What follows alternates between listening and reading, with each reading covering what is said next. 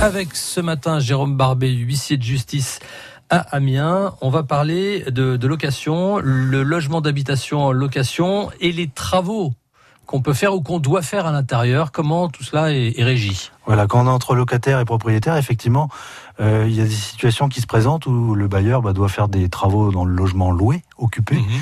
et également euh, le locataire qui veut faire des transformations dans le logement euh, parce que euh, bah, quand on intègre un logement, on a fait effectivement des, euh, parfois des, des aménagements qu'on veut faire. la couleur des murs, Donc, comme ça. Voilà, mais il faut savoir qu'il y a des règles. On peut pas faire ce qu'on veut.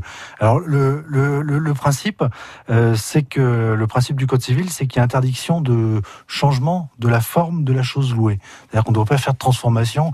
vous allez casser un mur, euh, toucher. On casse pas de mur, pas de cloison. En tout cas, le locataire ne. voilà, c'est ça.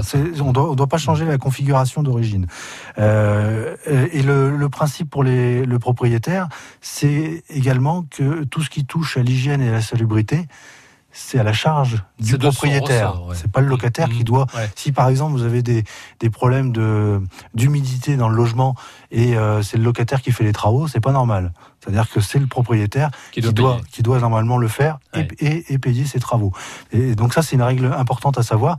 C'est tout ce qui touche à l'hygiène et à la salubrité, c'est le propriétaire.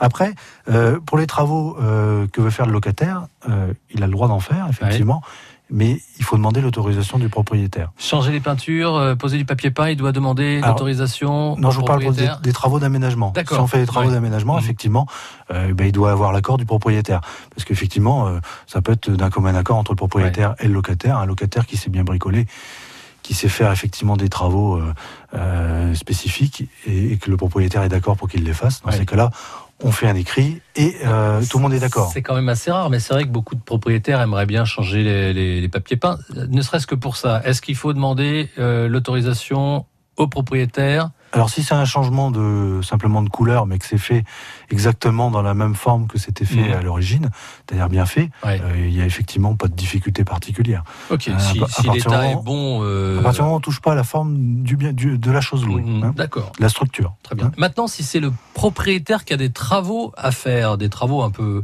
un peu lourds, ça peut poser euh, problème, euh, ça peut déranger le, locataire, il peut même être amené à quitter les lieux une journée ou plusieurs jours.